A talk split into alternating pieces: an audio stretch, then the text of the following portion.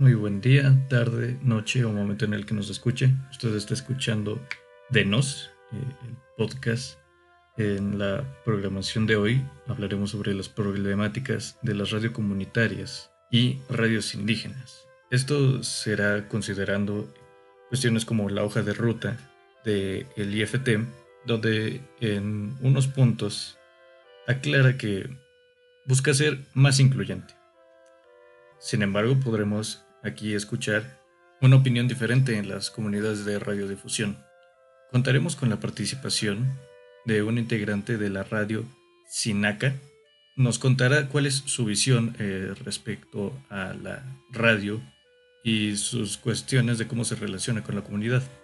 La fuente principal de este podcast será la entrevista per se y nuestro trasfondo teórico será eh, el diagnóstico de la situación de la radiodifusión indígena en México 2018 eh, compilado por Cultural Survival. En la descripción eh, les dejaremos el link. primero, cuenta con tres premisas este diagnóstico, donde menciona que en México hay varios sistemas de radiodifusión sonora, pero que muy pocas eh, comunidades indígenas gestionan una radio propia. En segundo punto, eh, habla de cómo las comunidades indígenas que operan su propia radio, eh, las menos cuentan con concesiones. Y en el tercer punto nos aclara que de estas radios que no operan bajo concesión ocurre por dos razones. O no se cuenta con la suficiente información sobre el trámite, junto con los derechos y responsabilidades que se requiere para tener una concesión, o por el hecho de que la radio es un medio que ayuda a su proceso de autonomía, al que no debe de atender, eh, según su visión, intereses regulados del Estado. Un poco desde mi opinión y perspectiva, he de decir que estas eh, cuestiones sobre las concesiones eh, llegan a ciertos puntos donde en vez de buscar un apoyo por parte del Estado, de esta institución, el IFT, eh, se cae en problemáticas como persecuciones, que podríamos decir que cuentan como eh, persecuciones políticas, ya que están atentando contra los derechos de estas comunidades indígenas a su libre expresión. Bueno, eh, contaremos aquí con la participación de Patricia. un gusto. Que me puedan escuchar. Mi nombre es Patricia Emiliano Franco y soy parte de la radio comunitaria Chinaca en la frecuencia 104.9 de FM en la Sierra Nororiental del estado de Puebla, San Miguel Chinacapan. Eh, ¿De qué trata su programa?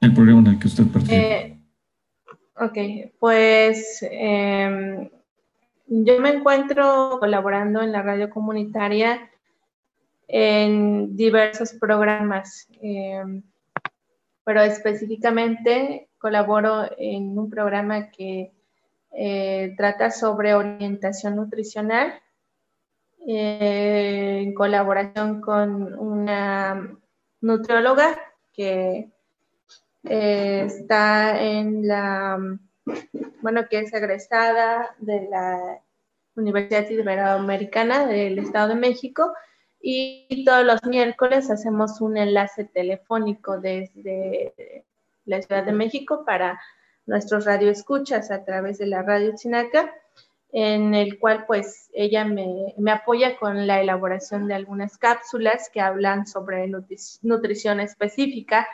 para las personas que nos escuchan, como orientarlas a, que llevemos una, una buena, este, bueno, que llevemos una nutrición equilibrada y a, que pues no dependamos de, productos comestibles que se venden en las tiendas de autoservicio, sino que eh, volver a los productos locales, al consumo de la de los productos que se dan en la comunidad, en el traspatio y la utilización de, o el consumo más bien de, productos locales. También em, colaboro en el programa de avisos, en el programa de complacencias musicales y en el programa de Pipil con M, que es para niños. Y eh, colaboro en el programa que se llama em, Cuidando nuestra salud integral, en el cual pues todos los miércoles también participa em, una organización que se encuentra observando actividades y eh, a las personas que se encuentran laborando en el Hospital Integral del Municipio y pues cada ocho días vienen aquí a la, a la radio comunitaria para hablar acerca de, un tema en específico, ¿no? Este, por ejemplo, hace algunos días vinieron a platicar un poco acerca de la donación de sangre, ¿no? Y este, pues cada, cada ocho que vienen platican sobre diversos temas.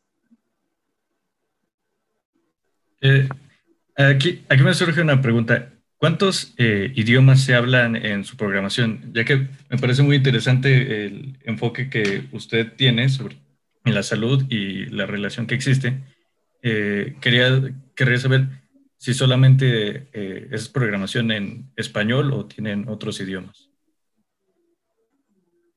Pues ahorita estamos trabajando solamente con el idioma materno, que es el náhuatl porque la zona donde nos ubicamos, pues es de habla náhuatl, es de la cultura náhuatl.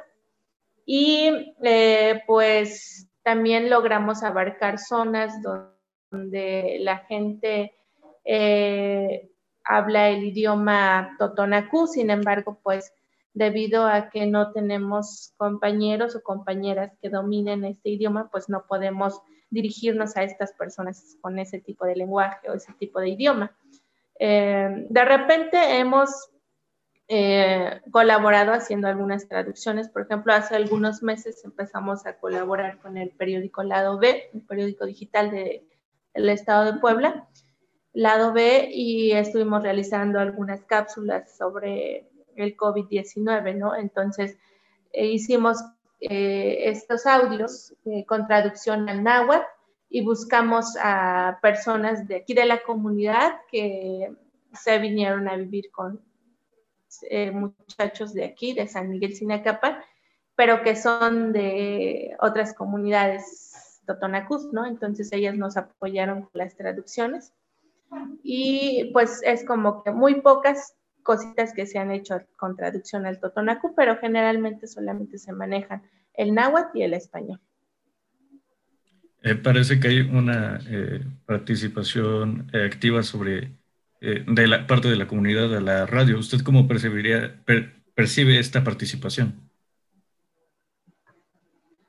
Pues yo considero que ah, hasta la fecha, desde que se inaugura la radio comunitaria, hasta la fecha, pues la, la participación de la comunidad de San Miguel y de muchas otras comunidades eh, hasta donde se logra escuchar la radio Sinaca, pues ha sido muy activa, ¿no? Este, eh, tan solo con que la gente te mande mensajes, te llame, te conceda entrevistas, te apoye con la compra de eh, algún producto que, este, que vendemos o con una cooperación voluntaria o, por ejemplo, cuando se nos descompone el transmisor y pedimos cooperación, te apoya con 5, un peso, 10 pesos, 100 pesos, los, lo que ellos puedan, pues eso para nosotros es muy importante, ¿no? El que, el que colaboren y sobre todo yo, yo considero que lo más importante cuando colaboran con nosotros es cuando nos conceden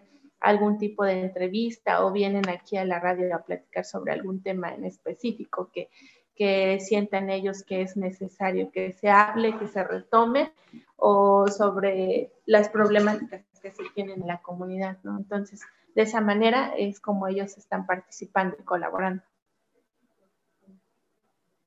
Eh, ahora que menciona estas cuestiones de que se tienen que juntar dinero cuando pasa eh, alguna situación, ¿cómo se sostiene económicamente la radio? Pues generalmente se sostiene a base de este, apoyos económicos, de colectas, eh, por medio de rifas también. Y eh, pues muchas veces, o la, mayoría, la mayor parte de, lo que tenemos en cuanto a equipos, a cosas que no son tangibles, pues se obtienen a base de proyectos, ¿no? Este, proyectos gubernamentales, proyectos a instituciones este, nacionales o internacionales y eh, pues a base de colaboración con otras, eh, otros eh, equipos de, comunicación o con otras, este, otros proyectos que existan dentro de la región y sobre todo con el apoyo de económico de la comunidad, ¿no? ¿Esta es una radio concesionada? No, desde el año que se inaugura, en el 2012, Radio Chinaca, este, hasta la fecha, no nos hemos visto como en la necesidad de que se solicite un permiso ante la Secretaría de Telecomunicaciones, porque pues consideramos que pues los pueblos, y, aparte está estipulado, ¿no? Que los pueblos indígenas tenemos que tener nuestros propios medios de comunicación y eh, pues desde que se, se inicia con la transmisión de Radio Chinaca, pues se levanta un acta de asambleas donde la comunidad nos autorizó operar este medio y hasta la fecha lo hemos realizado, ¿no? Entonces, hasta ahora no, no tenemos permiso ni concesión. Entonces, eh, esta ya es una cuestión eh, más cercana a los derechos, ¿no? Eh, son sus derechos y ustedes los ejercen sin necesidad de alguna concesión o algo por el estilo. Sí, pues hasta, hasta la fecha, te comento, este, este ha sido como el término que nosotros hemos manejado y que pues la gente ha, ha respetado también como la, autonomía que, hemos decidido tener.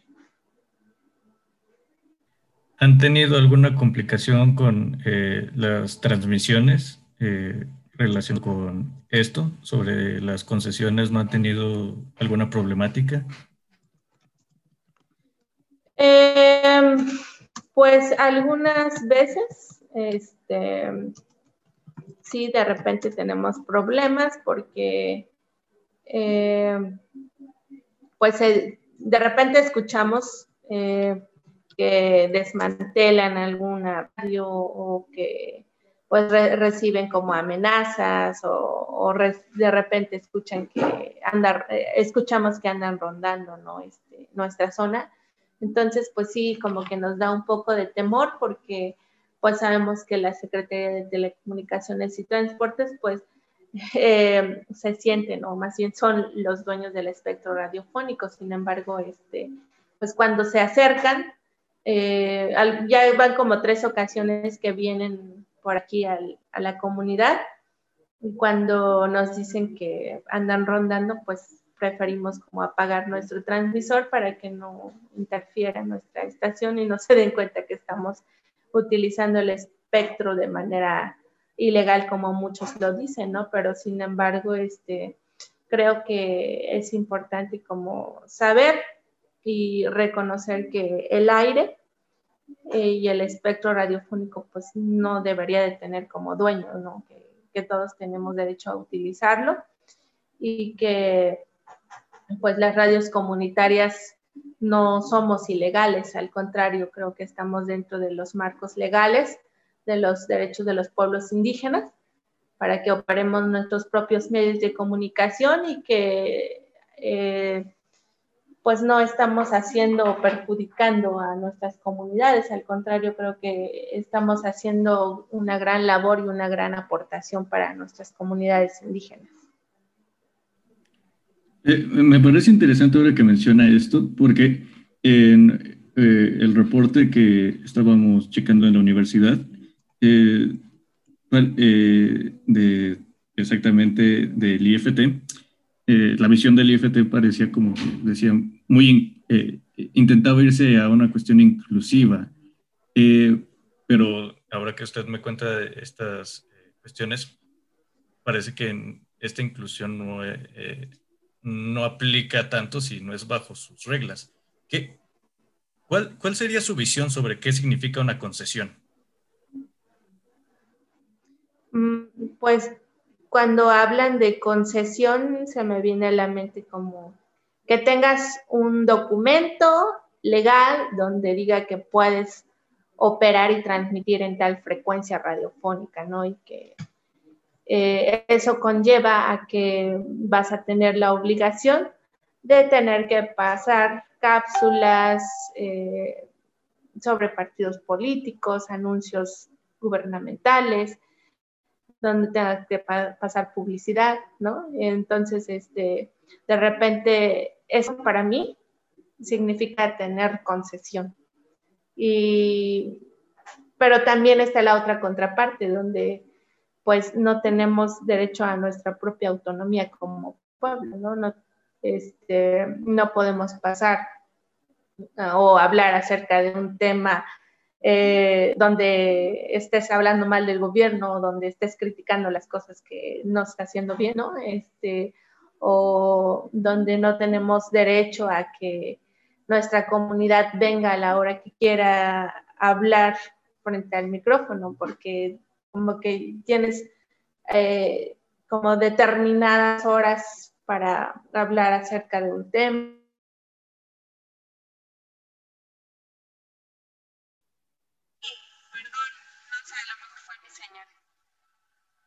Sí, hubo un eh, problema con... Eh, sí, sí, sí. está un poco bajo el audio, pero sí se le escucha.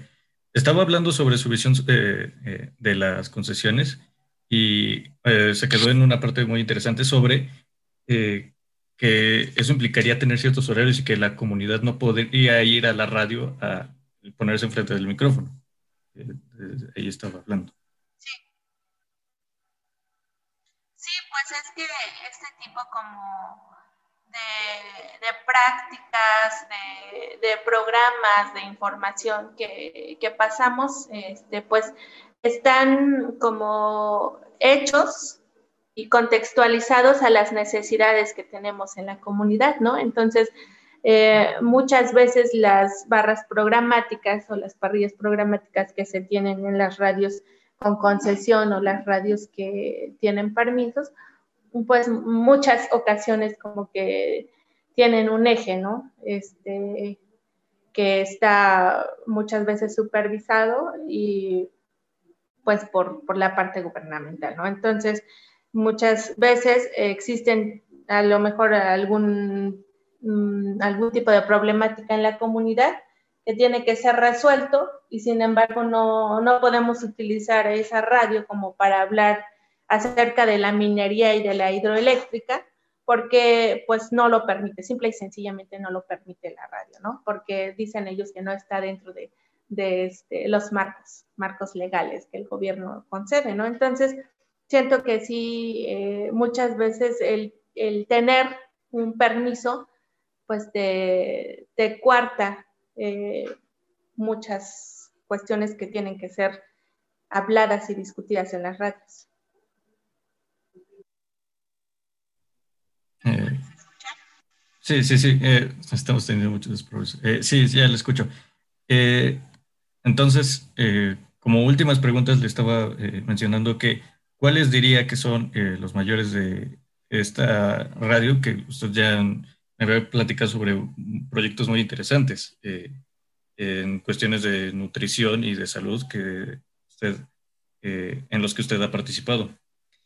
si quiere, podríamos juntar esta pregunta con la última, que sería, ¿qué esperaría del, para el futuro de esta radio?